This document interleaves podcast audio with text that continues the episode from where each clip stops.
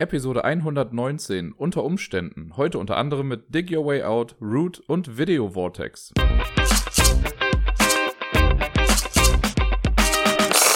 Hallo zusammen. Heute möchte ich nicht besonders viel Zeit verlieren, deswegen fange ich einfach mal dreisterweise mit den Spielen an, die ich letzte Woche so gespielt habe. Und den Anfang macht ein Kickstarter-Spiel, das ich, äh, ich glaube, letzte Woche oder vor zwei Wochen oder so bekommen habe. Und zwar ist es Dig Your Way Out. Das äh, sieht erstmal, wenn man es nur das Cover sieht, dann sieht das erstmal aus wie Dick Out. Und wenn man das Leuten sagt, wir können jetzt Dick Out spielen, dann verstehen die das meistens falsch. Aber es ist Dig Your Way Out und es handelt sich um, im Prinzip ist es Prison Break, das Spiel. Es geht darum, dass äh, jeder Spieler ist ein Gefangener in einem Gefängnis und man versucht auszubrechen. Nicht kooperativ, sondern jeder für sich. Und das ist quasi in dem Ding, in dem Rulebook so erklärt, dass der Spieler, der es als erstes schafft, kommt halt dann raus und danach werden aber die Security Measurements, also die Sicherheitsmaßnahmen, äh, so verschärft, dass die anderen es dann nicht mehr schaffen, rauszukommen. In dem Spiel, wie gesagt, jeder ist ein, äh, ein Gefangener. Man kann am Anfang aus, ich glaube, zwölf verschiedenen Leuten auswählen. Es gibt so Spielertableaus, die sind doppelseitig bedruckt. Auf der einen Seite ist ein Kerl, auf der anderen eine Frau. Das heißt, man kann sich dann aussuchen, was man möchte. Und ähm, das heißt, de facto so gesehen kann man nur mit sechs verschiedenen Charakteren spielen. Also, versteht ihr, weil man kann immer nur eine der Seiten, ist ja auch ganz egal. Man hat auf jeden Fall ein bisschen Auswahl mit seinen Charakteren. Die starten dann alle im Zellenblock. Man hat so einen Spielplan, da sind verschiedene Orte im Gefängnis drauf. Äh, dann zieht man drei Karten vom so einem Suchstapel und dann geht's im Prinzip auch schon los. Und es ist relativ straightforward. Ich war ein bisschen überrascht, auf der Verpackung stand auch irgendwie drauf 45 Minuten insgesamt. Und ich hatte, zum einen habe ich erwartet, dass die Box viel größer ist. Ich dachte, das ist so Katan Box-sized äh, oder Ticket to Ride, ne, das, was man halt so kennt. Äh, es ist in der Tat halt was kleiner und zwar ungefähr so groß wie, jetzt gucke ich mich gerade um, ob ich irgendwas finde, was vergleichbar groß ist. Also ich würde sagen, ein bisschen größer als die äh, Architects oder Paladins oder Raiders of the North Sea Boxen und so. So ein bisschen wie Villainous. Ist ja auch egal. War auf jeden Fall kleiner als gedacht. Äh, das Artwork ist super. Das ist der gleiche Typ, der auch äh, Architects und Paladins und Raiders und also was gemacht hat. Das sieht super cool aus.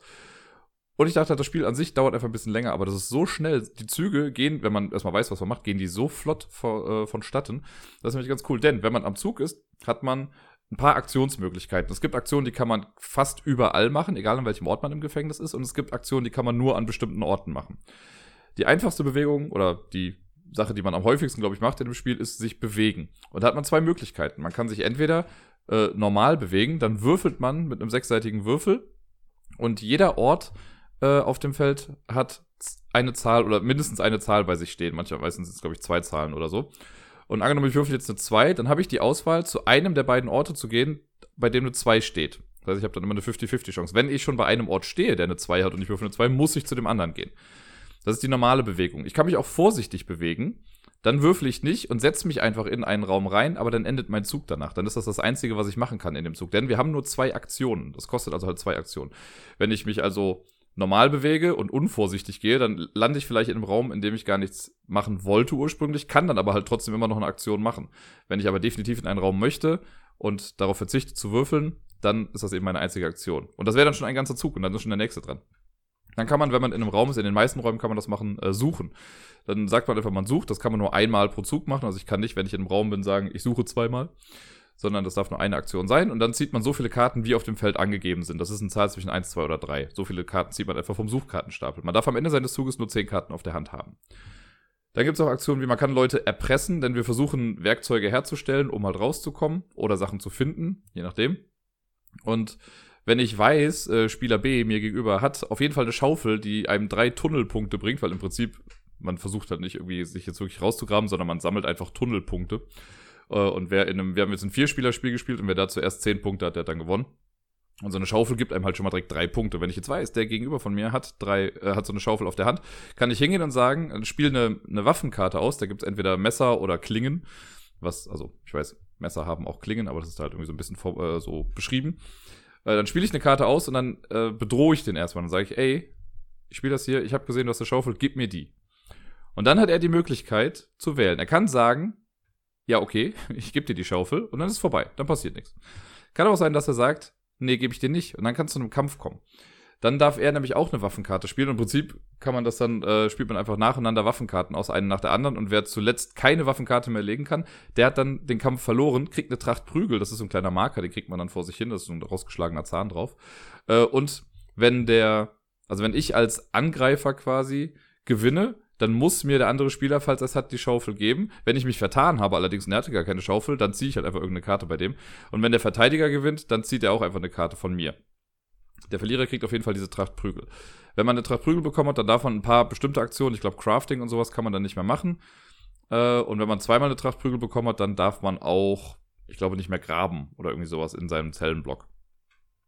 Äh, so ist auf jeden Fall schon mal ein nettes Spielchen, dass man Leute einfach auch. Es ist halt sehr auf die Fresse, dieses Spiel. Und man verfällt so ein bisschen in den Slang, während man das spielt. Also wir haben es zu viert gespielt und es war sehr lustig. So der Trash-Talk am Tisch äh, war dann doch ganz gut gegeben, stellenweise. Ähm, was kann man noch machen? Genau, es gibt Gangs in dem Gefängnis. In jedem guten Gefängnis gibt es ja Gangs. Da gibt es, glaube ich, sechs Stück. Äh, und die, man, um den beizutreten, braucht man bestimmte Items, weil man will ja äußerlich zu denen passen. Wenn ich jetzt halt zum Beispiel zu den zu den Bikern möchte, dann brauche ich irgendwie so ein Halstuch und eine Kette und einen Stiefel oder irgendwie sowas. Wenn ich jetzt aber zu den äh, zum Kartell möchte oder so, dann brauche ich eher noch eine Cappy und eine Rolex und keine Ahnung was.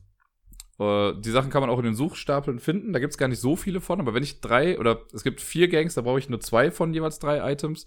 Und es gibt zwei Gangs, da brauche ich drei von allen möglichen Items, die es gibt. Wenn ich die habe, kann ich als Aktion einfach sagen, okay, ich gebe die Items ab und trete der Gang bei. Und wenn man das macht, dann nimmt man sich einfach die oberste Gangkarte. Und da steht dann nochmal so eine Zusatzaktion drauf, die man dann benutzen kann oder irgendeinen Effekt, den man dann hat. Man kann dann auch später irgendwann einer anderen Gang beitreten, aber dann verliert man seine erste wieder, weil im Knast kann man immer nur einer Gang angehören. Und so wuselt man sich im Prinzip immer so ein bisschen darum. Man kann durch Aktionskarten, die man im Suchkartenstapel auch findet, manchmal für Chaos sorgen. Also wir hatten das relativ früh im Spiel, dass so eine Riot-Karte gezogen wurde, also quasi ein Aufruhr. Und dann werden einfach alle Handkarten gemischt und gleichmäßig wieder an alle verteilt, sodass man gar nicht mehr weiß, was man dann am Ende bekommt. Man kann Leute in Einzelhaft setzen, da hat man immer nur eine Aktion da drin und muss halt quasi erst wieder aus der Haft rauskommen, äh, um dann weiterzumachen. Ja, und ansonsten mit bestimmten Items, wenn man Sachen sammelt, kann man die zusammen kombinieren und dann halt zum Beispiel aus, was war das, aus einer Schnur und einer Klinge kann man dann halt ein Messer oder sowas machen. Äh, man kann in der Cafeteria kann man Löffel klauen. Mit Löffeln kann man auch ausbrechen. Die geben aber immer nur einen Tunnelpunkt, aber das wäre quasi so eine sichere Sache, da muss man nichts verbauen. Ja, und ansonsten ist es ein Wettrennen. Wer zuerst die 10 Punkte hat, der hat dann gewonnen. Ich fand es also viel besser als gedacht, ehrlich gesagt. Ich habe äh, den Kickstarter zum einen mitgemacht aus grafischen Gründen, weil ich natürlich fand, dass das irgendwie cool aussieht, so thematisch. Ich habe doch kein Spiel, wo man großartig aus dem Gefängnis ausbricht, meine ich. Und ja, also vom Gameplay her bin ich jetzt echt positiv davon angetan, dass das einfach so flott geht. Man kann es mit bis zu sechs Leuten spielen. Es gibt noch so zwei Mini-Erweiterungen, sage ich mal, mit drin. Äh, eine ist äh, Michelle und Michelle, also einmal als weiblicher Name, einmal als äh, männlicher Name. Da kann man jeweils dann den weiblichen und männlichen mit reinstellen. Das ist einfach so ein, für noch ein bisschen mehr Interaction. Gerade wenn man zu zweit spielt, hat man dann noch jemanden mehr mit, der einem so ein bisschen an den Karren pinkeln kann. Dann gibt's auch so eine Polizisten-Erweiterung, ich glaube Officer Buster oder so hieß der, der, ähm, wenn man dem begegnet, dann kann es sein, dass der einen in Einzelhaft steckt oder einen verprügelt, je nachdem, ein ziemlich böser Genosse. Und was auch sehr cool ist, ist, man kann äh, den Spielplan auf die Rückseite drehen und da ist dann so eine Teamspielvariante drauf. Das heißt, theoretisch könnte man auch zu sechs 3 gegen 3 spielen. Da guckt man einfach, welches Team schafft es als erstes dann auszubrechen. Sehr cool, das haben wir jetzt nicht ausprobiert. Das werde ich bestimmt noch mal irgendwann machen, weil ich das auch ganz cool finde und bin dann gespannt, ob das dann auch genauso schnell geht oder ob da noch, also ob da eine taktische Tiefe irgendwie vorhanden ist, die jetzt im Solo-Spiel nicht vorhanden war. Das äh, werde ich dann aber noch mal irgendwann sagen. Aber auf jeden Fall ist mein, mein erster Eindruck nach einem Mal spielen und so Material durchgucken und sehen, was so geht, sehr, sehr positiv von Dig Your Way Out und nicht Dig Out. Weiter ging's mit Root. Der Dig Your Way Out und Root habe ich übrigens bei ähm, Fuchs und Bär gespielt. Die haben nämlich am Rosenmontag quasi zum kleinen Spieleabend eingeladen und der liebe Capri war auch da. Das heißt, wir hatten zu vierten coolen Abend und später kam auch noch der Robert dazu, der äh, Fire Driller von den Chaosbären. Also ein großes Influencer-Treffen, könnte man fast sagen. Äh, hat auf jeden Fall sehr viel Spaß gemacht und ja, dann hatten wir Root da liegen und haben es da gespielt und das hat mich sehr gefreut, weil ich wollte Root schon immer mal spielen, seitdem es draußen ist. Ich habe es bei Kickstarter nicht mitgebackt, weil ich hatte schon vermutet, was sich jetzt nochmal bestätigt hatte. Und zwar, mir gefällt Root mega gut. Das kann ich jetzt schon mal sagen. Ich finde es echt klasse. Ich weiß nur, dass ich keine Spielegruppe habe, mit der ich das spielen würde. weil das ist schon ein Brocken. Also wir haben mit Regelerklärung und dem Spiel selber, glaube ich, drei Stunden oder so dran gesessen. Weil, also die Regelerklärung braucht einfach so lange, weil Root, für die, die es nicht wissen, ist ein komplett asymmetrisches Spiel. Wir haben das zu viert gespielt und jede Rolle spielt sich anders. Das Ganze ist so ein kleines Kriegsspiel im Prinzip. Es gibt so, eine, so einen Wald mit verschiedenen Lichtungen. Und ich habe zum Beispiel die Katzen gespielt. Die Katzen sind gerade die aktuellen Herrscher des Waldes und sind überall vertreten und wollen einfach viele Gebäude bauen, um so Siegpunkte zu bekommen. Dann gibt es die Vögel, die Horst-Dynastie. Die waren früher die Herrscher des Waldes, sind jetzt aber total zurückgedrängt von den Katzen und wollen jetzt aber natürlich wieder zurück an die Macht und versuchen sich so langsam auszubreiten. Ähm, und machen das auch, die machen dann, die bauen nur Nester, nicht so viele Gebäude wie die Katzen, aber die haben so einen anderen Mechanismus dann auch auf einmal. Bei mir ist es so ein klassisches, ja, ich platziere meine Arbeiter und gucke, dass ich irgendwie Produktionsketten bauen kann und also Geschichten, äh, damit das Ganze flott geht und ich gut Sachen produzieren kann. Die Vögel, die programmieren ihre Aktionen jede Runde und jede Runde kommen quasi neue Aktionen hinzu. Und das geht immer so lange, bis sie es irgendwann nicht mehr ausführen können. Also wenn da irgendwie steht, du musst dreimal kämpfen, aber der kann nur zweimal kämpfen, dann bricht das ganze Ding zusammen und man äh, muss wieder von vorne anfangen mit dieser Programmierung, ist dann wieder ein bisschen langsamer. Dann gibt's die, was war das, die Woodland Alliance, das sind die ganzen kleinen Viecher, Mäuse, Biber, Maulwürfe, keine Ahnung, was das alles ist. Die ähm, machen so eine Rebellion, die sind am Anfang gar nicht auf dem Feld und die, ja, sammeln quasi erstmal ein paar Sympathisanten auf dem Feld und irgendwann schlagen die halt zu und zetteln eine Revolution an und so. Und dann gibt's im Hauptspiel eigentlich noch den Vagabunden, das ist einfach nur eine kleine Figur, die wandert so umher und macht mit jedem so ein paar Geschäfte. Äh, wir hatten jetzt in dem Spiel noch eine Erweiterung drin, da hatten wir die Otter. Und die Otter, das ist so ein Händlervolk. Da kann man dann irgendwie immer Karten kaufen und kann die als Söldner benutzen und so. Und äh, auch sehr spannend auf jeden Fall. Aber es muss halt dann in dem Spiel im besten Fall muss ja jede Rolle einmal erklärt sein. Wenn man mal irgendwann so fit ist, dass man selber alle Rollen kennt und alle, die am Tisch sitzen, kennen auch alle Rollen, ist das bestimmt mega cool. Weil man dann einfach das Spiel aufpacken kann, jeder sucht sich seine Rolle aus, weiß, wie das dann funktioniert, man weiß auch, was die anderen machen müssen, um zu gewinnen. Und dann geht's eben los. So jetzt im ersten Spiel hat's mir schon Spaß gemacht. Ich bin zwar irgendwie, ich glaube, drittletzter oder sowas geworden, also vorletzter. Ähm, und ich wusste auch etwa, was ich machen sollte. Ich weiß, was ich besser machen müsste beim nächsten Mal aber ich hatte nicht so wirklich immer eine Ahnung, was die anderen eigentlich genau machen. Wir haben das, wir sind das alles durchgegangen am Anfang, aber die Woodland Alliance, die am Ende auch gewonnen hat, war mir immer noch so ein kleines bisschen Rätsel. Ne? Ich habe das immer so zwar mit verfolgt, was gemacht wird, aber so hundertprozentig verstanden habe ich es dann irgendwie doch nicht. Bei den Vögeln, die waren noch relativ straightforward, das fand ich noch in Ordnung. Bei den Ottern haben wir dann gemerkt, dass auch ein paar Spielfehler gemacht wurden, deswegen, die wären sonst wahrscheinlich viel stärker gewesen. Aber ja, das muss man halt irgendwie alles wissen, wenn man, glaube ich, richtig gut spielen möchte, wenn man gut root möchte. Äh, und dann gibt's halt eben noch in diesen Erweiterungen, gibt's einmal, glaube ich, das Lizard Folk und die Otter und dann gibt's noch mal irgendwas Maulwürfe und Schlag mich tot noch irgendwas. Also gibt's irgendwie jetzt, glaube ich, acht verschiedene Rassen dann dafür. Das ist mega cool und ich bewundere dieses Spiel total dafür, für das, was es macht. Das ist halt jetzt nach Vast das zweite komplett asymmetrische Spiel, das ich so kenne. Bei Vast war es ja auch schon so, wir erinnern uns, das ist das mit der Höhle, wo ein Spieler die Höhle spielt, einer spielt den Drachen, einer spielt den Paladin, einer die Goblins und den Dieb gibt's dann auch noch. Und die haben auch alle komplett unterschiedliche Mechanismen, wie sie sich bewegen, machen auf unterschiedliche Arten und Weisen Punkte oder gewinnen auch auf unterschiedliche Arten und Weisen. Und so ähnlich ist es bei Root auch. Bei Root geht's straightforward eigentlich darum, zuerst 30 Siegpunkte zu haben. Wer das als erstes schafft, der hat dann gewonnen. Aber wie die Siegpunkte gemacht werden, ist halt bei jedem anders. Und das muss man erstmal alles verinnerlichen. Warum ist das Ganze ein Kriegsspiel? Na, weil wir halt trotzdem natürlich versuchen, die anderen irgendwie vom Feld zu wipen. Und manchmal gibt es dann Kämpfe, die initiiert werden, die würfelt man dann aus, wie bei so einem Kriegsspiel. Oder bei vielen Kriegsspielen, nicht so wie bei einem Kriegsspiel, da gibt es ja tausende, aber ich kenne ein paar Kriegsspiele, wo man halt dann auswürfelt. Risiko wäre da zum Beispiel eins, auch wenn der Würfelmechanismus an sich ein kleines bisschen anders ist jetzt hier. Aber egal. Es ist ein Mammutprojekt und wie gesagt, es ist total elegant und es macht Spaß und wenn man dann einmal irgendwie drin ist, dann ist es auch ganz cool. Die Downtime ist relativ hoch, finde ich, weil wenn ich meinen Zug gemacht habe, muss ich halt erstmal komplett wieder abwarten, was die anderen alle machen. Äh, und je nachdem, wer da so dazwischen sitzt, kann das halt eben ein bisschen was dauern. Deswegen, ich hätte auch schon voll keinen Bock, das zu fünf zu spielen. Und ich glaube, die Martina hatte jetzt letztens bei Twitter auch gepostet, dass sie es zu fünf gespielt haben und dass da die Downtime halt wirklich einfach echt extrem hoch ist. Zu zweit ist es aber halt eben auch nicht ganz so cool, weil dann fehlt wieder so ein bisschen was. Also ich glaube, das ist das perfekte Vier-Personen-Spiel. Vielleicht noch zu dritt ganz gut, aber zu viert entfaltet das, glaube ich, dann seine komplette Stärke. Und da weiß ich nicht, ob ich so eine Gruppe dann jeweils immer dafür begeistern kann, das dann auch zu spielen. Ne, also theoretisch müsste jeder mal mit jeder Fraktion einmal gespielt haben. Und dann müsste man entscheiden, ob man das Spiel immer noch cool genug findet. Und das ist bei mir auch so ein bisschen der Zwiespalt. Ich glaube, jetzt habe ich einmal die Katzen gespielt. Jetzt wüsste ich, wie ich beim nächsten Mal die Katzen spielen wollte. Wenn ich das aber nochmal spielen würde, das Spiel will ich gar nicht die Katzen spielen, sondern eine andere Rasse eigentlich, einfach um die dann auch nochmal kennenzulernen. Und so bin ich dann immer in dem Zwiespalt zwischen, okay, ich mache irgendwie was, was ich schon mal gemacht habe, aber dann verpasse ich ja was, was ich noch irgendwie hätte tun können. Und naja, aber es gibt mit Sicherheit eine ganze Menge Leute, die das total abfeiern und ich weiß, äh, in dem Haushalt wird es auch häufiger gespielt. Es ist echt eine gute Sache. Ich kann es für Leute, die jetzt irgendwie von meiner kurzen Beschreibung, die ich da nur abgeliefert habe, gesagt haben, dass sie das irgendwie ganz nett finden. Ich kann euch das nur empfehlen. Das ist wirklich eine coole Sache, ein geiles Design. Nur für meine Gruppe oder für mein Spieleumfeld wahrscheinlich erstmal eher nichts. Danach brauchten wir was Chaotisches, nachdem es so strukturiert äh, zuging in Root. Und wir haben zu fünf dann äh, zwei Runden Space Alert gespielt. Space Alert liebe ich ja. Space Alert ist ein super cooles kooperatives Spiel, das mit einem Soundtrack funktioniert. Das, also im Spiel damals war immer eine CD mit dabei. Ich glaube, die ist jetzt auch noch mit dabei, aber man kann das Ganze auch mit einer App machen. Und es geht im Prinzip darum, dass wir eine Crew sind auf einem kleinen Raumschiff, der Tontaubenklasse, und wir werden in irgendeinen Sektor geschickt und sollen da einfach irgendwie ein paar Sachen machen, aber wir werden dabei beschossen. Und wir haben dann zehn Minuten Zeit, um uns quasi zu organisieren, um uns zu verteidigen, um Raketen äh, abzuschießen, Schilde hochzuladen und keine Ahnung was, um noch ein paar Daten zu sammeln. Und das Ganze passiert halt in Echtzeit. Das heißt, wir starten das Spiel, es läuft ein Soundtrack. Auf dem Soundtrack wird immer gesagt, was gerade so passiert. Okay, da und da greift jemand an, da passiert was und wie auch immer. Und man plant dann in Echtzeit. Man hat Karten auf der Hand, die einen quasi, damit programmiert man seine Bewegungen dann ein und man versucht mit den anderen abzusprechen, wer wann was wie macht. Das heißt, ich gehe irgendwie nach unten, drücke da auf den Knopf, damit die Schilde aufgeladen oder damit die Batterie vollgeladen ist. Und dann können damit die Schilde gespeist werden oder die Kanonen können abgeschossen werden. Dann muss aber natürlich auch oben jemand stehen, der dann auf die Kanone drückt und all so Geschichten.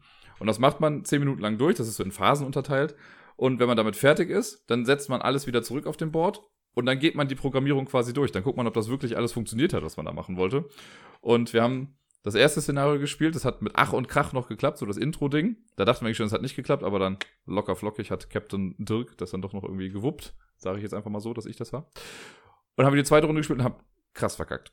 Da war, also irgendwann ging es nur noch den Berg runter. Irgend so ein Typ hat uns halt komplett in den Jordan geschissen. Äh, geschissen? Geschossen. Aber beides wahrscheinlich. Also war beschissen und wir wurden abgeschossen.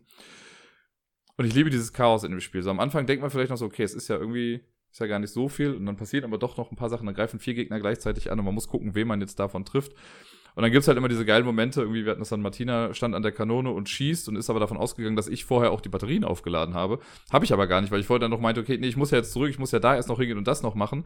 Und irgendwie haben wir uns dann, also ja, haben wir uns nicht richtig abgesprochen einfach. Und dann hat, stand sie da und hat irgendwie drei Runden in Folge geschossen, konnte aber nicht schießen, weil die Batterie nicht aufgeladen war, weil ich das halt vorher nicht gemacht hat. Und das tut einem dann so ein bisschen leid. Aber naja, äh, so war es dann halt. Und deswegen haben wir die zweite Mission einfach verkackt. Und dann haben wir noch angefangen, irgendwie die dritte Mission zu lesen. Robert hat einen tollen Job gemacht, weil bei Space Alert, das muss ich dazu sagen, Space Alert hat eins der lustigsten Regelwerke, wie ich finde.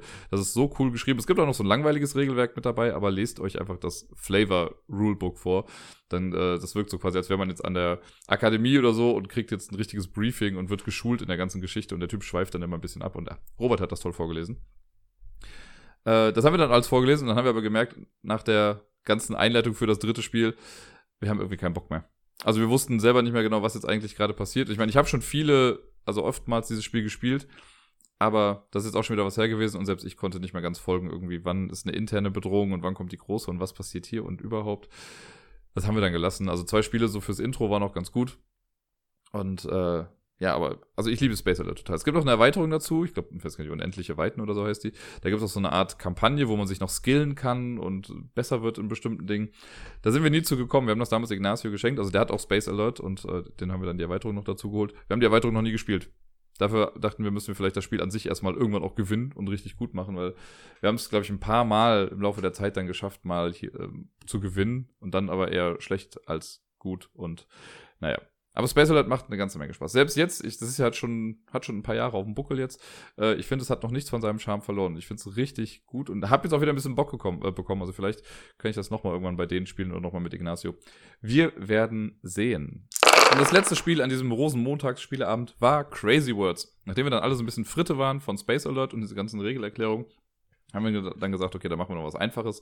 Haben dann Crazy Words gespielt. Crazy Words ist ein einfaches Partyspiel. Ich finde es echt lustig. Ähm, es gibt so ein Packen mit Buchstaben. Das gibt es äh, irgendwie die, die hell hinten markiert sind, das sind Vokale, die anderen sind normale Buchstaben und man mixt die durch. Jeder Spieler kriegt drei Vokale und ich glaube sechs andere Buchstaben, sodass man neun insgesamt hat. Die deckt man dann einfach vor sich auf, die können die anderen auch ruhig erstmal sehen. Und jeder kriegt verdeckt eine Kategorienkarte. Und da muss man zu dieser Kategorie ein Wort legen, das nicht im Duden steht. Es kann also irgendein Fantasiewort sein oder irgendwie angelehnt sein an ein Wort, das im Duden steht aber es darf halt kein richtiges Wort sein, es muss ein crazy Word sein. Das macht jeder erstmal so für sich. Wenn das alle gemacht haben, dann werden die ganzen Themenkarten verdeckt wieder eingesammelt. Es kommt noch eine ungesehen mit hinzu, quasi so eine, eine Wildcard. Die werden gemischt und dann werden die aufgedeckt an so Zahlenkarten dran. Bei uns waren es jetzt irgendwie sechs Dinger, die immer auslagen. Also wir haben zu fünft gespielt. Sechs Kategorien lagen dann aus. Und jeder Spieler hat dann Karten mit den Zahlen von eins bis sechs äh, auf seiner Hand. Und dann guckt man, also liest man sich die Wörter der anderen Spieler durch und versucht rauszufinden, welches Wort gehört zu welcher Kategorie. Und dann legt man einfach vor den Spieler dann die Zahlenkarte der passenden Kategorie, die halt da ausliegt. Und wenn das alle gemacht haben, dann geht man Reihe um und guckt einfach, wer äh, richtig liegt. Für jeden Spieler der das eigene Wort richtig geraten hat oder der richtigen Kategorie zugeordnet hat, kriegt man einen Punkt. Und für jeden, den man selber auch erraten hat, kriegt man auch einen Punkt. Das heißt, bei uns war es jetzt so, äh, wir haben ja zu fünft gespielt. Ich konnte, die, oder die höchste Punktzahl, die ich als Einzelspieler in einer Runde machen konnte, war acht. Ich, ne, wenn alle vier Spieler bei mir richtig geraten haben und ich alle vier Wörter richtig geraten habe, haben wir acht Punkte gemacht. Das war das Beste, was ging. Wir haben das Ganze jetzt so lange gespielt, bis wir zweimal quasi rum waren, also zweimal jeder in Anführungszeichen Startspieler war. Und dann haben wir einfach die Punkte gezählt. Und ich meine sogar, ich habe gewonnen. Ich war gar nicht so schlecht in der Geschichte mit Capri zusammen. Ich gucke nochmal gerade. Ja, genau. Wir hatten beide, ich glaube, 45 Punkte oder sowas. Es war knapp. Dann kam Robert mit 44, Martina mit 43 und Björn war auch mit dabei. War auf jeden Fall sehr lustig. Es ist halt ganz cool. Die spielen das jetzt noch, oder die spielen das mit so einer Variante, sage ich mal, so einer Hausregel, die ich vorher noch gar nicht kannte. Ich weiß noch nicht ganz genau, was ich davon halte. Äh, und zwar machen die es so, dass die Buchstaben auch anders benutzen können als für das, was sie eigentlich sind. Also zum Beispiel kannst du dann ein, ein M kannst du so drehen, dass es dann auch ein E ist oder ein W oder du machst aus einem E, machst du dann ein M oder du kannst zwei Vs zu einem X zusammenlegen und also Geschichten, so Späße erlauben die sich dann da. Habe ich dann halt natürlich einfach so mitgemacht, das war auch stellenweise ganz lustig, aber man hat dann noch immer das Problem, dass man das Wort selber erst dann vorlesen darf, wenn man schon die Kategorien verteilt hat an die anderen Spieler. Und erst dann wissen die anderen meistens, was dann irgendwie damit gemeint ist. Ist auf jeden Fall ein Spiel, was nicht zu viel Hirnleistung verbraucht. Man versucht natürlich immer irgendwie lustige Wörter zu finden. Wir hatten jetzt hier noch so die quasi ab 18 Variante mit dabei, deswegen waren noch ein paar schlüpfrige Sachen mit dabei. Das ist schon echt ganz cool. Und man kann es, glaube ich, mit zwei Spielen mit bis zu zwölf Leuten spielen oder so. Ich weiß gar nicht genau. Ähm, ich finde so, jetzt zu fünf war es total super. Zu sechs würde wahrscheinlich auch noch gehen. Ich glaube, mehr als sechs würde ich jetzt schon wieder nicht mehr an den Tisch bringen dafür.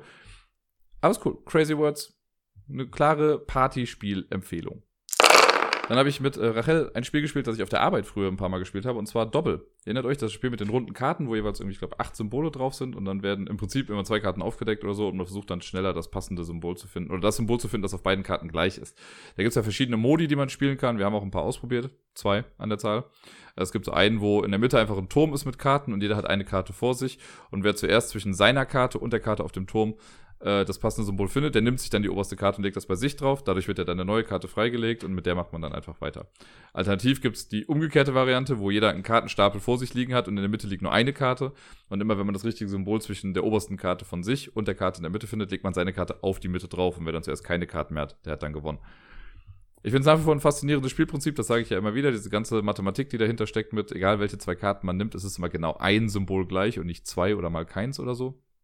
Finde ich, äh, ja, sehr, sehr gut. Wir haben, ich glaube, sogar drei Runden davon gespielt.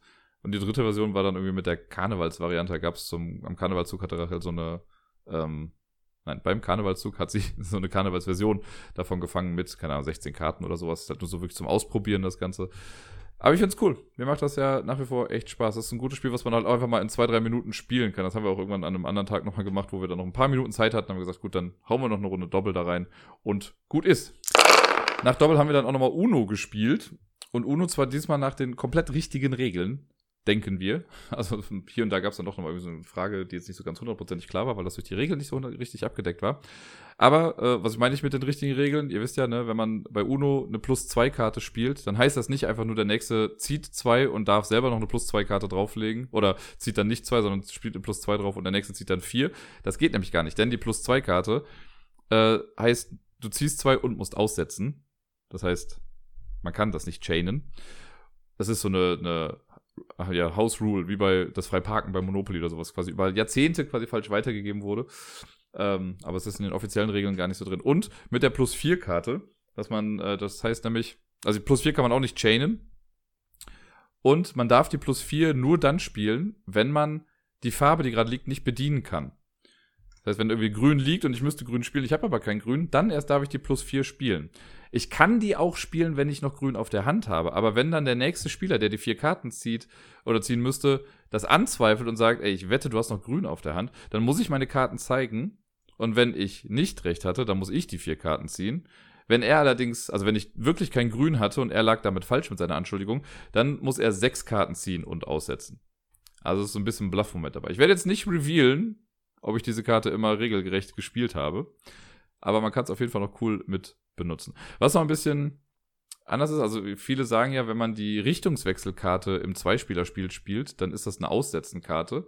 Da stand aber in den Regeln so gar nicht drin. Da steht ja einfach nur, dass der, äh, dass es in die andere Richtung geht. Aber bei zwei Spielern ist die andere Richtung der gleiche Spieler. Deswegen haben wir die einfach als normale Karte dann gespielt, was äh, insofern dann auch in Ordnung war. Und dann haben wir halt nicht nur eine Runde gespielt, sondern quasi über zwei Tage verteilt so lange gespielt, bis ein Spieler 500 Punkte hatte. Denn wenn äh, ein Spieler seine letzte Karte gespielt hat, nachdem er ordnungsgemäß auch Uno gesagt hat davor, dann kriegt der Spieler so viele Punkte, ähm, wie der andere Spieler noch Karten auf der Hand hat, beziehungsweise gibt es dafür bestimmte Werte. Die Zahlenkarten geben einfach den Zahlenwert, also eine 0-0, eine 9-9 und so.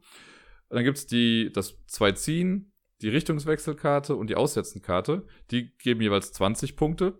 Und die schwarzen Karten, also Joker und die Plus 4 Karte, geben 50 Punkte. Und so sammelt man dann halt die Punkte. Und ich, ja, hatte nicht ganz so viel Glück und habe irgendwann einfach sehr, sehr häufig verloren und reden wir nicht mehr weiter drüber. Es geht weiter mit einem kleinen Kartenspiel, das ich schon was länger irgendwie äh, auf dem Radar hatte, aber noch nicht bekommen hat, weil es das hier im Umfeld einfach noch nicht gab. Ich bin so ein paar Mal schon in den Spieleläden gewesen, aber habe es da nicht gefunden. Und dann habe ich am Schlag mich tot, Samstag war es. Am Samstag habe ich dann gesehen, dass das Hive World in Köln das auf einmal äh, auf der Website dann auch promotet hat, dass sie es da haben. Und dann hat äh, Rachel, weil sie eh in der Stadt gerade war, hat sie das schon mal geholt und wir haben es dann nachher dann bei ihr gespielt, dreimal. Und das ist ganz lustig, weil Nope, da muss man ein bisschen umdenken. Denn in den normalen Kartenspielen, so der normale Verstand bei so Kartenspielen sagt einem ja immer, man gewinnt, wenn man keine Karten mehr hat. Man möchte seine Karten loswerden. Bei Nope ist es andersrum. Bei Nope gewinnt man, wenn man noch Karten auf der Hand hat. Das heißt, wer, wer zuerst seine Karten alle weg hat, hat verloren. Der ist dann raus aus der Runde. Und das ist vom Prinzip her auch eigentlich total simpel. Wir, haben, wir starten mit sieben Karten auf der Hand. Im Zweispielerspiel sind es dann irgendwie acht Karten. Es liegt eine Karte auf dem Ablagestapel, wie sonst auch so. Und äh, die Karte, die auf dem Ablagestapel oben liegt, die sagt dem aktiven Spieler, wie viele Karten und von welcher Farbe er Karten abwerfen muss. Wenn das zum Beispiel eine gelbe 1 ist, dann heißt das, der nächste Spieler muss eine gelbe Karte abwerfen. Wenn dann, wenn er eine gelbe Karte abwirft und da steht eine 2 drauf oder so, muss der nächste zwei gelbe Karten abwerfen. Der Clou ist noch ein bisschen, dass die Karten, äh, also die meisten Karten haben zwei verschiedene Farben. Das heißt, sie können halt gelb und blau sein oder gelb und türkis oder gelb und orange. Das heißt, ich kann auf eine gelbe Karte, die dann sagt, wirf eine gelbe Karte ab, kann ich dann zum Beispiel spielen eine 2 mit gelb und orange. Das heißt, der Spieler danach hat dann die Wahl. Er muss zwei Karten abwerfen, die entweder gelb sind oder orange. Der darf nicht mixen. Es muss einer Farbe entsprechen. Und so lange geht es dann. Wenn man nicht kann, dann muss man noch eine Karte nachziehen, was erstmal gut ist, weil wir wollen ja Karten behalten. Wenn man aber dann dran ist und ich ziehe eine Karte und mit der Karte, die ich gezogen habe, kann ich jetzt doch die geforderte Anzahl an Karten abgeben, und da muss man dann ehrlich sein, dann muss man die Karten doch spielen. Erst wenn man das nicht kann, dann sagt man Nope, deswegen heißt das Spiel so, und der nächste Spieler ist an der Reihe. Und dann gibt es noch so ein paar Sonderkarten, wie Karten, wo man im Zweispielerspiel war das dann witzlos, irgendwie, dass man auf jemanden zeigen kann und sagen kann, okay, du gibst jetzt drei Karten ab, oder äh, wenn das so mit dem Joker ist, kannst du sagen, du gibst gelb drei Karten ab. Es gibt Joker-Karten, die im Prinzip aber eher schlecht sind, weil wenn ich einen Joker auf der Hand habe, dann zählt der halt auch zu jeder Farbe mit dazu. Wenn ich jetzt irgendwie drei blaue abgeben muss und ich habe nur zwei blaue und einen Joker, ja, dann muss ich den Joker halt mit abgeben. Äh, dann gibt es auch Karten, die die kann man einfach spielen und das heißt dann, der nächste Spieler muss so oder so eine Karte einfach abwerfen. Also so ein bisschen, ja, so krass sind die Aktionskarten jetzt eigentlich nicht. Zumindest nicht im Zwei-Personen-Spiel. Ich weiß nicht, wie das ist, wenn man das mit sechs Leuten spielt, dann wird das Ganze, glaube ich, ein bisschen chaotischer. Aber mir hat es echt Spaß gemacht. Also für so ein kleines Kartenspiel, das irgendwie 10 Euro kostet, das erfindet das Rad wahrlich jetzt nicht neu, also es ist immer noch einfach nur ein flottes Kartenspiel. Hier versucht man jetzt halt die Karten zu behalten und nicht abzuwerfen. Man kann versuchen, irgendwie taktisch zu spielen. Ich habe noch nicht wirklich die taktische Finesse da, Finesse da jetzt rausgefunden. Ein paar Mal denkt man sich so, okay, jetzt habe ich einen coolen Move gemacht und dann eben doch nicht. Manchmal liegt es halt einfach, ist ja auch ein bisschen Glückssache. Ich weiß ja nicht, was mein Gegner auf der Hand hat. Das heißt, wenn ich jetzt was abspiele äh, und er hat irgendwie nur noch eine Karte auf der Hand, dann sollte ich erstmal nichts spielen, was irgendwie sagt, mit zwei oder drei, weil das wird er ja nicht dann haben. Ähm, das heißt, ich würde eine Eins spielen und dann ist halt Glück, ob er dann die Farbe hat, die ich jetzt damit hingelegt habe. Wenn ich so am Ende einen Einer Joker dann hinlege, dann weiß man halt, dass man gewonnen hat. Äh, genau. Und dann gibt es auch die Regel, dass man die Aktionskarten, weil die haben einen schwarzen Hintergrund, sind aber auch in der Regel mal einer Farbe noch zugeordnet durch so Farbfragmente. Und wenn ich ein, wenn ich dran bin und ich muss zum Beispiel drei blaue Karten abwerfen, ich habe aber, ich habe drei blaue Karten. Ich habe aber auch eine blaue Aktionskarte. Dann kann ich auch einfach nur die blaue Aktionskarte spielen. Wenn ich das Set aber nicht habe, sondern nur die blaue Aktionskarte, dann muss ich die nicht spielen. Also eine Aktionskarte kann man immer anstelle eines Sets spielen, wenn man das Set denn dann hat. Ja. Und so spielt man dann locker, flocker vor sich hin.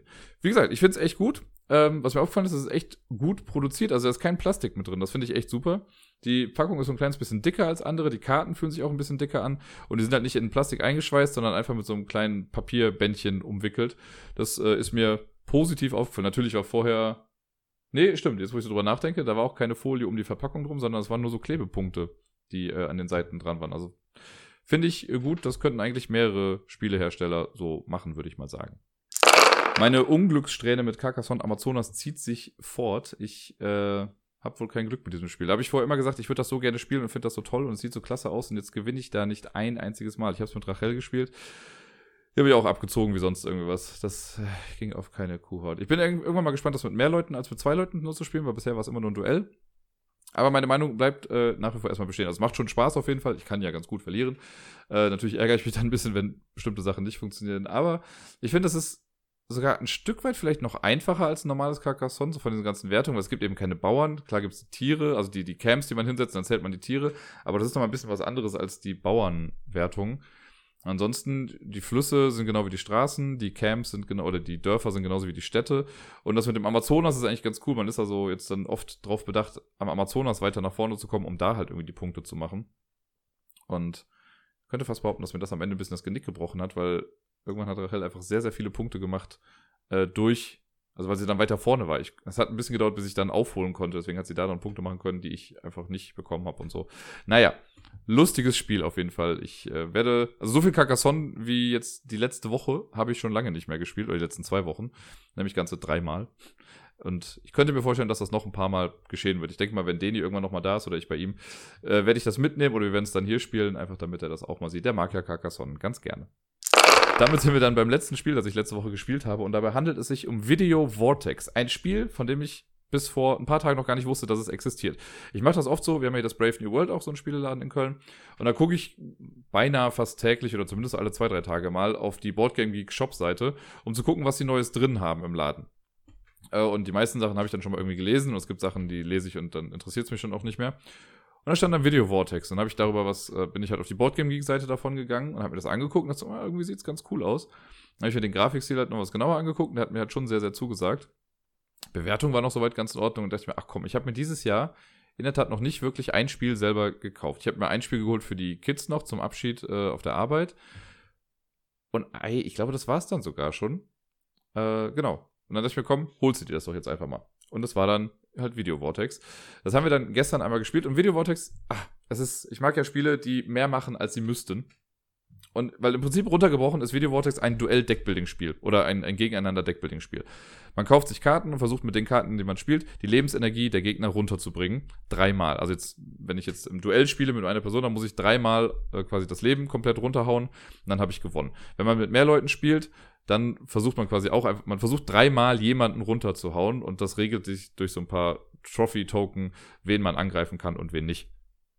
Das ist das grobe Spiel, mehr ist es eigentlich nicht. Deckbuilding im Sinne von Dominion, das heißt, wir haben eine Starthand, die sind immer personalisiert, die Starthände, also es gibt ein paar Karten, die jeder gleich hat, sieben Stück sind das, glaube ich. Und dann hat jeder mal drei Karten, die auf seinen Charakter zugeschrieben sind. Denn es gibt eine Auswahl von, ich glaube, zwölf Charakteren, da kann man sich am Anfang einen aussuchen, das sind Mutanten, so heißt es dann. Äh, und die packt man dann in sein Playerboard rein, da steht auch drauf, mit welchen Karten man startet. Das Deck mischt man dann, das sind glaube ich zehn Karten dann insgesamt. Man zieht vier Karten auf die Hand und wenn man dran ist, kann man die dann spielen. Man kann die aber nicht einfach so ausspielen, denn das kostet Energie, um Karten auszuspielen. Und wir starten am Anfang nur mit zwei Energie. Das heißt, wenn ich eine Karte ausspiele, die zwei Energie kostet, kann ich nur diese Karte spielen oder noch ein paar Karten, die keine Energie kosten. Die gibt's auch immer. Wenn ich das dann gemacht habe, dann geschehen ein paar Effekte durch die Karten, die ich gespielt habe. Ich generiere eventuell auch ein bisschen Geld, kann davon noch Karten kaufen. Äh, die Karten, die ich kaufe, sind anders wie bei anderen Deckbuilding-Spielern. Die gehen dann nicht auf den Ablagestapel, sondern kommen direkt auf die Hand. Das heißt, im besten Fall kann man die auch dann direkt nochmal ausspielen. Und am Ende meines Zuges ist es aber dann so, dass ich alles, was ich nicht gespielt habe und alles, was ich ausgespielt habe, äh, fast alles, kommt dann auf den Ablagestapel und ich ziehe wieder vier Karten nach. Wenn ich nachziehen muss und da ist nichts mehr zum Nachziehen, dann mische ich meinen Ablagestapel. Da sind ja dann noch die neuen Karten mit drin und ziehe dann so lange wieder nach, bis ich die Handkarten äh, ja, voll habe. Und dann geht's weiter, ist der nächste Spieler dran. Das ist das grobe Ding. Die Story hinter diesem Video Vortex ist aber einfach so cool. Es geht nämlich irgendwie darum, dass die Welt irgendwann vor die Hunde gegangen ist. Und es gab äh, riesige Mutationswellen und keine Ahnung, die Menschheit hat sich einfach komplett verändert. Lebenserwartung ist nur noch bei 30 Jahren oder sowas. Und äh, irgendwann weit, weit, weit in der Zukunft graben irgendwelche von diesen Mutanten dann quasi eine Videothek aus oder so und finden da so ein, ein Wesen namens Josh, so wie es wie Jesus quasi. Und also Joshua. Äh, und Josh sagt denen halt hier, Leute, ich habe die ganzen Aufzeichnungen aus der Vergangenheit und das sind halt alles Videokassetten, also halt Filme und so. Und dann äh, entwickelt sich halt so ein Kult darunter. Dann gibt es Leute, die preisen halt die Actionfilme an und Leute, die preisen die Horrorfilme an oder die Science-Fiction-Filme oder die Comedy-Filme das ist einfach nur eine lame Excuse im Prinzip für äh, verschiedene Bonuseffekte. Ne? Sowas wie bei Star Realms sind ja auch einfach die Farben, die verschiedenen Alien-Rassen. So ist das jetzt hier halt dann mit den Genres. Das heißt, wenn ich irgendwie eine Horrorkarte spiele und dann noch eine Horrorkarte, dann triggert der Horror-Effekt der neu gespielten Karte. Ähm, da steht dann unten drauf Synced, also wenn eine Karte synchronisiert ist, dann kann man diesen Effekt dann machen. Das ist das quasi alles mit diesen Genres, mehr ist es dann wirklich nicht. Äh, es gibt noch Karten, wenn man die kauft aus dem Vortex, so heißt das dann, dann haben die direkten Effekt, wenn man sie dann kauft. Es gibt so ein paar Karten, die man immer dazu holen kann. Also Signal, Booster, Nee, weiß nicht genau, wie es heißt, auf jeden Fall irgendwie Signal, bla. Die kann man auch immer mit dazu holen. Es gibt so ein paar Junk-Karten, die man den Gegnern auch zuspammen kann. Äh, und das ist aber halt alles sehr, sehr geil illustriert, also mit einem sehr einzigartigen Grafikstil, wie ich finde. Die Charaktere sehen super cool aus. Man braucht so ein bisschen, um wirklich zu verstehen, was auf den Bildern gerade eigentlich passiert. Und die spielen sich auch sehr unterschiedlich. Das fand ich ganz nett. Also wir haben jetzt nur ein Spiel davon gemacht. Meiner hieß, glaube ich, Acid Overflow und äh, Rachel hatte Dahlia, glaube ich. Und die haben halt dann verschiedene Skills, die sie machen können. Also es gibt, ähm, jeder hat immer so zwei Special Powers, die er benutzen kann. Und halt diese drei Karten, die einzigartig sind für jeden Spieler. Bei, mir war halt der, der Stick, dass ich quasi Karten schneller aus meinem Deck rausholen konnte. Also ich konnte die vernichten, in die Dropbox kommen die dann, die ejecten dann. Äh, und so hatte ich immer ein relativ kleines Deck und bin schneller an die Karten gekommen, die ich wirklich brauchte. Oder wenn ich mir Karten neu gekauft habe, dann konnte ich halt die guten Karten öfter spielen.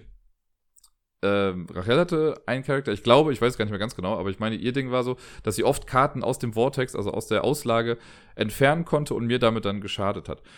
Es ist auch nicht einfach Lebensenergie, die wir den Leuten abziehen, sondern wir advancen die Runtime. Jeder Spieler hat so als, als Health-Tracker quasi, ein, oder als Lebenspunktemarker, wie so eine Videokassette ist das und oder so ein Tonband oder Videobandgerät und da dreht man dann quasi die Zahlen rein und so. Ihr, wenn ihr seht, wisst ihr, was ich meine. Und man startet immer bei 0 und jeder Charakter hat halt ein Limit. Also meine hatte 40 zum Beispiel, meine Runtime war 40, bei ihr war es 55. Und wenn mein Charakter dann auf 40 angekommen ist, weil sie meine Runtime advanced hat, mit Forward, ähm, dann verliere ich quasi ein Leben. Das sind so drei Trophies. Es gibt eine in grün, eine in blau, eine in rot. Sie darf sich dann aussuchen, welche sie davon nimmt. Und dann fange ich wieder bei 0-0 an. Und erst wenn ein Spieler drei Trophys hat, gewinnt er dann. Wie gesagt, bei zwei Spielern ist das halt relativ einfach. Man versucht den gleichen Spieler halt einfach dreimal auf seine Runtime zu bringen. Wenn man mit mehr Leuten spielt, dann ist es so, angenommen, ich äh, kämpfe gegen Spieler A und mache den irgendwie fertig, dann kriege ich ein, nehme ich mir sein rotes Token. Äh, und den Spieler kann ich dann halt nicht mehr für ein rotes Token angreifen, weil man gewinnt, wenn man drei unterschiedliche hat. Wenn ich jetzt dann, also ich müsste ihn wenn ich ihn angreife, kann ich noch ein grünes Token irgendwie von ihm kriegen. Wenn ich jetzt aber von einem anderen Spieler schon ein grünes Token habe und der Spieler, dem ich das rote abgeknöpft habe, der verliert auch noch sein blaues, sodass er nur noch sein grünes hat, dann bringt es mir gar nichts, ihn anzugreifen im Prinzip, weil ich sein grünes nicht bekommen kann. Weil ich habe dann schon ein grünes, glaube ich, in meinem Beispiel. Ich weiß nicht, ob ich richtig gefolgt bin gerade, aber so ist es dann. Und so regelt sich ein bisschen der Markt, könnte man sagen, wen man gerade angreifen kann. Es soll halt verhindern, dass alle immer auf den gleichen draufgehen. Ja, weil wenn jetzt einer irgendwie echt ein bisschen blöd, also nicht blöd ist, aber blöd spielt, dann könnte man ja sagen, gut, dann gehen wir einfach alle auf den drauf und klauen dem die Token. Aber dann ist er vielleicht irgendwann weg mit all seinen Token und ist dann, glaube ich, komplett raus. Ich weiß nicht, ob er dann komplett raus ist. Ich glaube nicht. Keine Ahnung. Ähm, es geht auf jeden Fall so lange, bis ein Spieler drei von diesen Trophäen dann hat und dann ist das Spiel vorbei. Wir haben jetzt beim ersten Mal ein bisschen länger gebraucht, äh, weil wir uns noch ein bisschen einfuchsen mussten in das Ganze. Wir wollen beide auch nochmal unbedingt weiterspielen äh, und dann mal gucken, ob wir mit den gleichen Charakteren spielen oder mit anderen. Gibt auf jeden Fall eine Vielzahl davon und ein paar sind echt komplex. Das steht, das ist mal ganz cool. Da steht drauf, wie komplex die sind, also wie äh, meine, unsere beiden Weines halt, hatten ein Low Complexity Rating, weil die relativ straightforward zu spielen sind. Es gibt aber auch welche, die haben halt eine High Complexity, dann haben die noch so ein kleines Bonus-Deck daneben und dann muss man da dann gucken, was irgendwie damit passiert. Ähm, der eine zieht irgendwie Mutationen nach und nach durch, oder bei dem anderen landen dann Karten aus diesem Extra-Deck so nach und nach im eigenen Deck und machen das dann stärker. Damit habe ich mich noch gar nicht genau befasst. Wir wollten einfach nur mal loslegen mit den einfachsten Karten und mal gucken, wie es ist. Und ich finde es echt ganz cool. Wie gesagt, runtergebrochen ist es ein stinknormaler Deckbilder. Ne, also hat man schon viel gesehen. Es werden andere Begrifflichkeiten benutzt. Das ist alles auf Video und so getrimmt. Wen das nervt, kann ich verstehen. Ähm, ist ein bisschen anstrengend irgendwie, weil man dann gucken muss, okay, Forward, was war jetzt nochmal Timeshift und wie auch immer. Aber man ist eigentlich relativ schnell dann drin in der Sache und so komplex ist das Spiel einfach nicht. Ist auch nicht kompliziert. Ist halt wie bei den meisten Deckbildern, ne? man muss immer gucken, welche Karten liegen da gerade aus, was passt gerade gut zu meiner Strategie, was möchte ich eigentlich erreichen. Und man möchte dem Gegner halt immer auf die Oma hauen und seine Runtime äh, ja, nach vorne bringen, damit er dann so eine Trophy abgeben muss. Mit Sicherheit nicht das letzte Mal, dass ich das spiele. Ich finde es ganz cool. Vor allem ist es so ein Spiel, von dem halt noch niemand irgendwas gehört hat. Also ich, für mich war es das erste Mal, als ich das da gelesen habe und jetzt bin ich ganz happy, dass ich es hier habe. Selbst der Typ an der Kasse, als ich es gekauft hatte, meinte so, habe ich noch nie gesehen. Und er hat das Spiel im Laden gehabt. Sehr, sehr cool. Ich bin auf jeden Fall sehr begeistert, gerade auch von dieser ganzen Backstory, die dahinter war. Da hat sich jemand echt viel Mühe gegeben, um ein einzigartiges Spielgefühl äh, zu hinterlassen. Auch wenn, wie gesagt, das Spiel an sich standardmäßig ist. So, wenn man jetzt schon viele Deckbilder gespielt hat, haut einem das nicht mehr großartig vom Hocker. Aber das, was alles noch dahinter steckt, ne, die Geschichte, die sie sich da ausgedacht haben, dieser ganze Grafikstil, der mega cool ist, muss einem natürlich auch gefallen. Es gibt bestimmt auch Leute, die sagen, das gefällt denen nicht so. Aber von mir gibt es irgendwie alle drei mutierten Daumen nach oben für Video Vortex. Damit kommen wir zur Top-Liste des heutigen Tages. Es sind wieder zwei Wochen vergangen seit dem letzten Buchstaben, deswegen geht es heute mit dem Buchstaben U weiter. Und Leute, wir haben ein Problem. Ich habe nämlich nicht genug Spiele mit U. Ich bin auf sechs Spiele gekommen, die ich jetzt in diese Top 6 Liste gepackt habe. Es gäbe theoretisch, glaube ich, noch irgendwie zwei, drei Spiele mehr, die ich mit hätte draufpacken können, aber die wollte ich nicht in der Top-Liste irgendwie sehen. Ich da mal gerade gucken. Nicht, dass ich jetzt irgendwie Mist erzähle, aber ich meine, das war alles nicht so der, der Brüller. Jetzt bin ich wieder an U vorbei. Genau, da, also, ich habe, war jetzt mal nett, habe sowas wie Ultra Tiny Epic Galaxies habe ich jetzt mal nicht mit reingenommen. Ähm, dann war noch Ultimate Werewolf Legacy, das habe ich halt noch nicht gespielt, deswegen kann ich dazu nichts sagen. Under Falling Skies, dieses Print-and-Play-Game, habe ich einmal gespielt und nach falschen Regeln. Und Undo hier von Pegasus, dieses Zeitreiseding, das war dann irgendwie ja doch nicht so cool. Deswegen habe ich es auch gelassen. Und Unstable Unicorns werde ich auch nicht mit reinnehmen. Deswegen, die sechs Spiele, die es jetzt in diese Liste gepackt, äh, gepasst, pah, geschafft haben, eins, zwei, drei, sind die folgenden. Also es sind die Top sechs Spiele mit dem Anfangsbuchstaben U. Auf dem Platz sechs ist Uxmal oder Axmal, ich weiß gar nicht, ich glaube Uxmal. Das äh, haben wir letztes Jahr auf der Spielemesse gespielt. Ich glaube, das war bei Blue Orange Games. Und da baut man so eine Pyramide so nach und nach auf. Man kann sich mit so Priester, man kann Priester irgendwie setzen oder bewegen und baut so nach und nach immer eine Pyramide auf, kriegt dadurch dann Punkte, versucht äh, so Tierkarten zu manipulieren, die irgendwie von A nach B zu legen, damit die dann eine bestimmte Anzahl an Punkten geben. Hat uns auf jeden Fall viel Spaß gemacht. Da das jetzt wirklich nur so ein ganz krasser, grober Ersteindruck war, lasse ich das jetzt auf der 6. Das wundert euch gleich wahrscheinlich, wenn ich, Platz 5 vorstelle. Aber äh, ich müsste es einfach nochmal spielen. Ich weiß nicht, ob das jetzt dann im Endeffekt zu einfach ist oder so. Blue Orange macht ja auch oft Spiele, die ein bisschen seichter sind, würde ich mal sagen. Äh, aber so vom Ersteindruck her war es auf jeden Fall ganz nett. Das war Uxmal. Auf, der Platz, äh, auf dem Platz 5 habe ich Uno hingepackt. Ja, folgendes, Leute. Uno ist ja gar kein so schlechtes Spiel und vor allen Dingen ist es halt ein Spiel, was, damit kann man ja Völkerverständigung betreiben. Das kennt ja irgendwie jeder. Auf der Arbeit habe ich das oft mit den Kids auch gespielt. Äh, meine kleine Nichte mit ihren vier Jahren kennt halt Uno auch schon und kann das ganz gut spielen. Ich glaube, das ist halt so Mau Mau, ne? Einfach nur die, die Mau Mau Advanced Version ist das. Ja, das wird halt nie aus der Mode kommen. Ich glaube, selbst in 50 Jahren werden die Leute immer noch Uno spielen. Deswegen finde ich, ist so ein Platz auf so einer Liste dann noch irgendwie einigermaßen gerechtfertigt. Auch wenn ich öfter mal verliere. Auf dem vierten Platz ist Uluru. Da muss ich sagen, das habe ich auch nur einmal gespielt und sogar nur die Reiseversion davon, glaube ich. Äh, das hat irgendwie ein Kind damals mit auf der Arbeit äh, gehabt und hat mich gefragt, ob ich ihm das Spiel erklären kann. Deswegen habe ich mir dann die Regeln durchgelesen und das mit ein paar Freunden von ihm dann auch gespielt.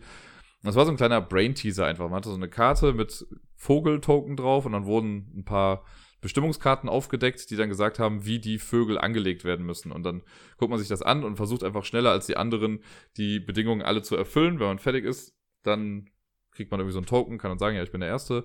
Dann kriegt man halt mehr Punkte, wenn man dann am Ende recht hat und guckt. Ich mag halt so Spiele, wo man schnell Sachen logisch zusammensetzen muss und irgendwie Sachen ja, herauspuzzeln muss und sowas. Deswegen ist das auf Platz 4. Uluru. Ich glaube irgendwie ist das Trubel am Ayers Rock oder irgendwie sowas war der Untertitel davon. Ist ja auch egal. Und damit sind wir auch schon in dieser kurzen Liste A bei der Halbzeit und B in der Top 3. Und auf Platz 3 habe ich Ubongo gepackt.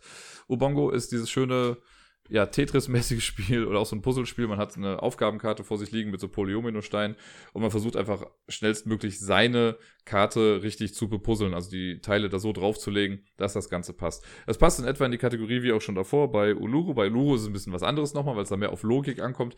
Hier ist es halt räumliches Vorstellungsvermögen, dass man einfach guckt, wie die Teile am besten reinpassen. Jeder macht ja auch was anderes, das heißt, man kann bei den anderen auch nicht angucken, äh, abgucken. Und äh, dann gibt es bei Ubongo ja noch diesen äh, die Mechanik mit diesen Edelsteinen, dass man die dann irgendwie zieht und am Ende gibt es dafür dann Siegpunkte und je nachdem, wie schnell man fertig ist, kriegt man halt mehr Punkte als andere oder mehr Edelsteine als andere. Ein Klassiker mittlerweile, würde ich sagen. War das mal Spiel des Jahres? Ich weiß es gar nicht. Ist auf jeden Fall auch schon Ewigkeiten alt, Ubongo. Auf dem zweiten Platz, eigentlich war das nicht so einfach, weil ich mag beide Spiele sehr, auf Platz 2 und auf Platz 1. Auf dem zweiten Platz habe ich jetzt die Unlock-Reihe gepackt. Ich wollte jetzt nicht ein spezifisches raussuchen. Ich habe jetzt auch, glaube ich, gar nicht so viele davon gespielt. Aber die Unlock-Teile, die ich gespielt habe, haben mir sehr gefallen. Besonders das letzte, das, was ich bewusst als letztes gespielt habe, war das mit Alice im Wunderland. Und das war halt echt ganz cool, weil das das Handy auch nochmal auf eine andere Art und Weise mit benutzt hat. Und ähm, ja, ich mag es halt einfach, dass aus einfachen Systemen, das irgendwie nur kartenbasiert ist, und das ist ja bei Unlock eigentlich so, also es sind Karten und eine App, die man dafür braucht, dass daraus halt das Größtmögliche irgendwie rausgeholt wird. Bei Legendary ist es ja auch so, dass halt irgendwie mit eigentlich einem relativ simplen äh, Mechanismus, wie man die Karten ausspielt und so, das wird halt oft so minimalst manipuliert, um neues Spielgefühl zu erschaffen. Das machen die bei Unlock halt eben auch. Äh, Unlock hat so den Vorteil, in Anführungszeichen, dass es halt nicht wie die Exit-Spiele irgendwie, dass man da Sachen zerreißen muss, sondern man hat sein Deck mit 50 Karten oder so. Äh, und wenn man fertig ist, dann kann man die einfach wieder sortieren und fertig ist. Also gut ist, dann kann man das weitergeben und dann kann das jemand anders spielen. Bei den Exit-Spielen ist es ja so, dass die kaputt gemacht werden, wenn man es richtig spielt. Und dann äh, kann das eben keiner mehr spielen. Aber Unlock ist quasi äh, für die Ewigkeit. Ich habe jetzt gerade noch die eine Box hier mit, ich glaube, da ist noch der Sherlock Holmes-Fall drin und noch einer, auf den ich gerade nicht komme. Ich glaube, dieser Arcade-Fall oder so, was aussieht wie so ein Videospiel. Werde ich irgendwann nochmal spielen müssen, aber gefällt mir sehr, sehr gut. Und auf dem ersten Platz, ich, äh, also ein paar Leute haben das schon so ein bisschen übernommen, wenn ich das immer so nenne. Und zwar ist das äh, Rassismus das Spiel, beziehungsweise Vorurteile das Spiel. Äh, die unüblichen Verdächtigen oder die Unusual Suspects auf Englisch. Ach, ich liebe es ganz gerne. Also man hat einen großen Stapel mit Bildkarten, also Cartoon-Figuren oder Köpfe von Cartoon-Figuren. Davon werden zwölf aufgedeckt, random. Das sind halt, ne, die haben dann verschiedene Herkünfte und, äh, keine Ahnung, verschiedene Altersspannen und sonst was. Und manche sehen freundlich aus, manche nicht und wie auch immer. Äh, und ein Spieler, also kooperativ das Ganze, und ein Spieler weiß, wer der Täter ist von denen. Dann ziehe ich zum Beispiel eine Karte, steht dann drauf, okay, Karte Nummer 7 ist dann der Täter und da steht dann drauf, wo im Raster die dann liegt, damit sie Karte 7 ist. Dann weiß ich das zum Beispiel. Und dann ziehen die anderen Spieler nach und nach Fragenkarten und ich als derjenige, der weiß, wer es war, darf, muss die Karten dann zu Ja oder Nein zuordnen. Und das sind also Fragenkarten, nicht sowas wie, ist er groß, ist er klein, ist er alt, ist er jung, sondern besitzt die Person eine Waffe. Und dann muss ich allein anhand des Aussehens sagen, ja oder nein. Und dann kommt sowas wie, geht die Person auf Demonstrationen? Mag die Person Kinder? Hat die Person äh, schon mal falsch geparkt oder sonst irgendwie was? Und man selber sortiert das dann ein und jede Runde müssen die anderen Spieler mindestens eine Karte ausschließen, von der sie sagen, dass sie es nicht ist. Dann drehen die die quasi rum. Und nach jeder Runde wird dann oft gefragt, ist die Person noch da? Ja. Und man kann das theoretisch auf Punkte spielen. Das ist dann so, wenn ich in der ersten Runde drei Karten rumdrehe, dann gibt es irgendwie drei Punkte dafür. Und dann in der zweiten Runde, wenn man da drei Karten rumdreht, sind schon sechs Punkte. Also immer die Anzahl der Runde mal die Anzahl der Karten oder so, die man dann rumdreht in der Zeit, sind dann die Punkte und man versucht einen möglichst kleinen Punkt, äh, eine kleine Punktzahl zu bekommen. Das heißt, theoretisch die beste Punktzahl, die man haben kann, ist elf. Wenn man direkt nach einer Runde sofort weiß, wer es ist und elf Karten rumgedreht wurden, dann war es das. Aber wir spielen das in der Regel nie mit den Punkten, sondern gucken einfach nur, ob wir das schaffen, herauszufinden, wer es denn ist. Weil das ist oft nicht so einfach. Wir haben es ein paar Mal gehabt, dass nur noch zwei Karten da waren und dann haben wir die falsche gewählt. Ist auch immer sehr lustig, wenn man gerade erst anfängt und direkt mit dem ersten Ding, wo man sich ganz sicher ist und sagt so, ja, das kriegen sie auf jeden Fall hin, dann drehen sie direkt schon die falsche Karte um und der äh, Täter ist dann wieder weg. Sehr, sehr cool. Es sorgt viel für Diskussion. Man kann das bestimmt nicht mit jedem spielen, weil man neigt dann dazu, politisch ein bisschen unkorrekter zu werden in der ganzen Geschichte. Man ist sehr dem Klischee-Verhalten dann ausgesetzt oder Klischee-Denken ausgesetzt, weil Klischees existieren ja aus dem Grund, sage ich mal. Ne? Also die sind nicht aus dem Grund, weil sie wahr sind, sondern die sind halt einfach in jedermanns Kopf irgendwie mit drin und deswegen spielt man in dem Spiel halt auch einfach mit diesen Klischees, um die Leute halt dann darauf zu bekommen. Und das meine ich damit. Wenn ich jetzt sage, die Person hat eine Waffe und keine Ahnung, dann wird irgendwie, sagen die anderen direkt so, oh ja, dann muss er auf jeden Fall schwarz sein. Da gibt es Leute, die können das halt im Spiel dann jetzt nicht so gut trennen und klar klingt das irgendwie blöd, wenn man das so auf offener Straße irgendwie sagt, aber hier in diesem Spiel, um halt dann zu gewinnen, ist das dann schon wieder ein bisschen was anderes. Deswegen sage sag ich auch immer, das ist Rassismus oder äh, Vorurteile das Spiel, weil man halt mit eben solchen Vorurteilen spielerisch irgendwie umgeht, sollte nur jedem klar sein, dass das nichts ist, was man wirklich als äh, Meinung nach draußen trägt oder so. Und sonst so. Tja, so viel ist letzte Woche eigentlich gar nicht passiert, muss ich sagen. Äh, wie gesagt, am Rosenmontag war ich ja bei dem Spieleabend abends, da gab es keinen Quiz. Dienstag war karnevalmäßig dann doch nichts mehr. Wir sind dann abends nicht zu dieser Nubbelverbrennung gegangen. Äh, am Mittwoch habe ich, glaube ich, auch nicht sonderlich viel gemacht, Fragezeichen. Fällt mir gerade zumindest nicht ein.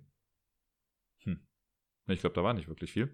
Am äh, Donnerstag war ich im Kino, da habe ich Parasite geguckt, der Film, der den Oscar bekommen hat für den besten Film und bester fremdsprachiger Film und bester Regisseur.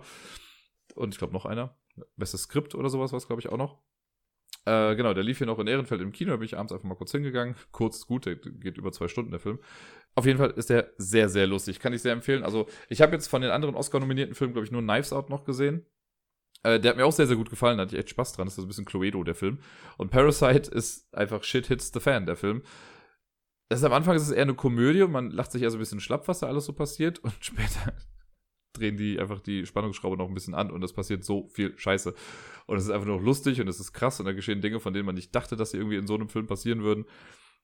Richtig gut, echt tolle Story. Also ich kann verstehen, dass der Film den Oscar gewonnen hat, dass da so viele von begeistert sind. Ich war auf jeden Fall perfekt gut unterhalten, die ganzen, äh, ja, ich glaube zwei Stunden und zwölf Minuten waren es irgendwie. Wenn ihr den auch irgendwo seht äh, oder sehen könnt, dann macht das ruhig mal, weil, ja, ist ein guter Film. Ist mal was anderes auf jeden Fall. Also man merkt auch, dass es kein amerikanischer Film ist, weil manches, also der Humor ist halt anders gesetzt, als es in einer amerikanischen Komödie irgendwie wäre. Es würde mich nicht wundern, wenn der Film irgendwann noch ein amerikanisches Remake bekommt oder ein deutsches Remake. Wobei Deutsch, äh, wahrscheinlich nicht, aber ein amerikanisches Remake geht bestimmt. Aber ja, äh, coole Sache auf jeden Fall, Parasite. Dann ich am Freitag, habe ich im Jamesons meinen äh, Geburtstag nachgefeiert. Ich wollte das ja nicht, also ich habe ja vor zwei Wochen Geburtstag gehabt. Äh, da wollte ich ja nicht an dem Karnevalsfreitag meinen Geburtstag da feiern, weil Karneval. Äh, und dann ist das mal ein bisschen voller. Deswegen habe ich das dann jetzt diesen Freitag gemacht und äh, es war ganz cool, weil es war nicht so voll. Normalerweise ist es immer proppe voll an so einem Freitag, aber aufgrund zweier Dinge ist das Ganze ein bisschen leerer gewesen im Jamesons. Denn zum einen Corona, ne, die Leute haben einfach Angst und verlassen das Haus nicht mehr, ziemlich viele zumindest. Und äh, die Fastenzeit. Viele Leute sagen ja nach Karneval, dass sie dann erstmal für vier Wochen, also für 40 Tage, nichts mehr trinken und so. Also kein Alkohol und deswegen gehen wahrscheinlich auch nicht so viele Leute raus. Und das äh, spielte uns dann in die Karten, dass das alles ein bisschen angenehmer war äh, und nicht so super dicht gedrängt ist. Was ein bisschen schade war, ich habe nicht die Plätze bekommen, die ich eigentlich wollte. Ich hatte noch extra gesagt, so, ich hätte gerne da oben rechts, da wo ich sonst nie sitze, da hätte ich gerne die Plätze und dann haben sie mir ganz andere gegeben. War aber trotzdem auch in Ordnung. Äh, wie das oft so ist, wenn man viele Leute einlädt, viele Leute sagen gar nicht Bescheid, ob sie kommen oder nicht. Ne, das haben wir 19 Leute eingeladen. Ich glaube, 10 mit mir waren da. Äh, und von ein paar Leuten weiß ich bis heute noch nicht, ob sie kommen oder nicht. Aber gut, ich habe sie ja nicht da gesehen, von daher, naja, ist ja auch egal. War äh, ein unterhaltsamer Abend auf jeden Fall. Und dann habe ich am Samstag, glaube ich, nicht viel gemacht. Nö, Samstag war, Samstag war ein chilliger Tag. Und am Sonntag, also gestern, habe ich äh, oder haben wir endlich äh, Tales from the Loop gespielt. Ich hatte es ja schon mal erzählt, dass ich jetzt mit so einer äh, mit einer neuen Gruppe, also mit Rachel und ihren Freundinnen, die wollten das nochmal irgendwie spielen und ich hatte dann gesagt, ja, ich könnte mir vorstellen, das halt zu leiten. Haben wir uns ja einmal schon mal getroffen vor zwei, drei Wochen oder so, um die Charaktere zu erstellen und jetzt haben wir dann gespielt und äh, blauäugig wie ich war, meinte ich dann auch schon wieder so, ja, so ewig lange wird es nicht dauern. Ja, wir haben sieben Stunden gespielt. Ich dachte erst, es wird so drei Stunden, zwei, drei Stunden oder so. Aber gerade am Anfang, weil das so neu war, haben wir halt auch viele Szenen einfach wirklich komplett ausgespielt und haben die Charaktere mal so ein bisschen atmen lassen und ich musste halt viele NPCs dann ja irgendwie sprechen und spielen und mir manchmal auch on the fly dann irgendwelche Sachen noch ausdenken, über die wir vorher gar nicht gesprochen haben oder wo es dann immer nur so hieß, ja, das erfahren wir dann im Laufe der Zeit und dann wurde ich direkt damit konfrontiert und musste dann schnell irgendwie was zusammen, ich sag's mal zusammen bullshitten, damit das, äh, damit wir halt weiterspielen konnten. Und ich glaube, erst nach einer Stunde oder anderthalb Stunden ging es dann erstmal in die Storyline rein, die ich mir quasi ausgedacht habe für den Abend. Und da haben die halt auch sehr, sehr ausführlich quasi mitgespielt. Und das fand ich aber halt auch echt ganz cool und sehr erfrischend. Stellenweise konnte ich mich auch mal ein bisschen zurücklehnen, weil die dann einfach zu viert ihre Sachen besprochen haben. Und ich habe dann nur hin und wieder mal was gesagt. Manchmal, also einmal habe ich auf jeden Fall gesagt, so, okay, jetzt müsst ihr euch mal entscheiden langsam. Äh, weil sonst wäre das, glaube ich, so eine ewig lange Diskussion gewesen. Ja, und so haben wir, glaube ich, von, weiß nicht, ich sag jetzt mal halb, Viertel nach vier, halb fünf oder so haben wir, glaube ich, angefangen, bis kurz vor zwölf oder so, mit einer kleinen Pause, weil wir noch was gegessen haben. Das passte ganz gut, weil die Charaktere auch gegessen haben. Und ja, war auf jeden Fall unterhaltsam. Das Feedback, was ich bisher bekommen habe, war auch ganz okay. Also, sie sind, glaube ich, nicht schreiend weggelaufen dann danach. War also ganz nett. Von der Storyline, äh, ich habe mich wieder ein bisschen inspirieren lassen. Ihr wisst, beim letzten Mal, als ich das mit äh, Bayer und so gespielt habe, da habe ich ja was genommen, also quasi wirklich komplett kopiert aus Erie, Indiana wo es darum ging, dass die äh, eine Mutter quasi ihre Kinder mehr in Tupper schläft, äh, schlafen lässt, damit die nicht älter werden. Und sie selber das auch macht und so, und das mussten die Kinder dann verhindern. Dieses Mal habe ich mich an ein paar anderen Sachen bedient. Also es ist eine South Park-Folge mit drin und so ein paar andere Sachen, die ich irgendwann mal gesehen hatte. Habe es aber trotzdem noch mal jetzt ein bisschen abgeändert. Da ging es jetzt darum, dass das neue Planetarium in Boulder City, also in der Stadt, da quasi aufgemacht hat. Und die Kinder wollten unbedingt da rein. Und die Leute, die aber dann drin waren, wurden quasi, ich mache es jetzt mal was kürzer, wurden einer Gehirnwäsche unterzogen, weil der ortsansässige äh, Pfarrer, der so ein bisschen verrückt ist, der äh, hat da so ein bisschen dran rummanipuliert. Der hat nämlich auch ein PhD in Ingenieurwesen und so Geschichten äh, von früher und ist dann irgendwann später erst äh, der Kirche äh, zugetreten oder beigetreten. Und der hat das Planetarium so manipuliert, dass die Leute, die da drin waren, in dem Vorführraum so manipuliert wurden, dass sie auf einmal total gläubig wurden. Und die Kinder, die es halt gespielt haben hier, die sind halt nicht mehr mit reingekommen. Das heißt, die wurden davon nicht betroffen, aber ihre Eltern stellenweise und die wurden auf einmal total nett. Das heißt, auch die, der Stiefvater, der sonst voll der Arsch ist, wurde auf einmal total nett und war halt ein total lieber Mensch. Und die mussten halt rausfinden, was das auf sich, äh, was das damit auf sich hat, irgendwie das Ganze zu verhindern. Äh, mussten dann halt mit diesem Reverend auch irgendwie mal sprechen und haben dann im Endeffekt, haben sie das Ganze dann wieder rückgängig gemacht, aber halt zu einem krassen Preis, weil ne, der nette Stiefvater wurde dann halt wieder zum Arschloch und der Vater, der sonst nie Zeit für seinen Sohn hat, äh, der vorher sich halt als Gläubiger sich halt super viel Zeit genommen hat und es wirkte so, als wollte der viel wieder gut machen, ist halt auch wieder in seine alten Muster zurückverfallen und das mussten sie halt machen, um ja, den Reverend quasi irgendwie äh, außer Schach zu setzen. Und eventuell haben sie es damit sogar noch ein bisschen schlimmer gemacht, aber das äh, werden wir dann beim nächsten Mal erfahren. Das war jetzt sehr runtergebrochen, die ganze Story. Wie gesagt, wir haben sieben Stunden dafür gebraucht. Wir haben aber auch Sachen halt außerhalb dieser Storyline noch erforscht, wie äh, Leute in einem Skatepark. Wir haben einen neuen Skatepark, äh, Skate-Trick erfunden, den Headspin und was nicht alles. Ich hatte eine ganze Menge Spaß. Ich war dann auch todmüde danach. Also ich war echt erschöpft. Es fühlte sich an wie ein ganzes Wochenende, weil die Story ging über ein Wochenende, deswegen freitags an und Sonntagabend war quasi dann vorbei. Äh, beziehungsweise der Epilog ging noch ein bisschen länger. Aber ja, so für ein erstes Abenteuer für diese Gruppe habe mir das voll gut gefallen. Ich weiß auch schon grob, wie es jetzt im nächsten Abenteuer weitergeht. Also ich habe mir schon so ein bisschen Gedanken gemacht, wie man weitermachen kann. Und wir haben auch schon anderthalb Daten uns quasi mal festgehalten, wann wir dann noch weiterspielen. Wir müssen mal gucken, ob das erste klappt. Wenn nicht, dann nehmen wir halt das zweite. Und dann sehen wir mal, wie es so weitergeht. Und ich freue mich da schon sehr drauf. Hat mir sehr viel Spaß gemacht. Ja. Und jetzt muss ich mich ein bisschen beeilen, denn wir haben jetzt irgendwie Viertel vor sieben und um sieben sollte ich eigentlich im Pub sein. Denn ich heute, äh, denn ich moderiere heute noch das Quiz im Pub. Äh, habe irgendwie noch heute im Laufe des Tages alles fertig gemacht, jetzt eben noch die Bilderrunde mir zusammengeschustert. Und deswegen sage ich jetzt einfach mal ganz kackend dreist, ohne noch mehr Zeit zu verlieren. Ich wünsche euch allen eine schöne Woche, spielt viel und bis dann.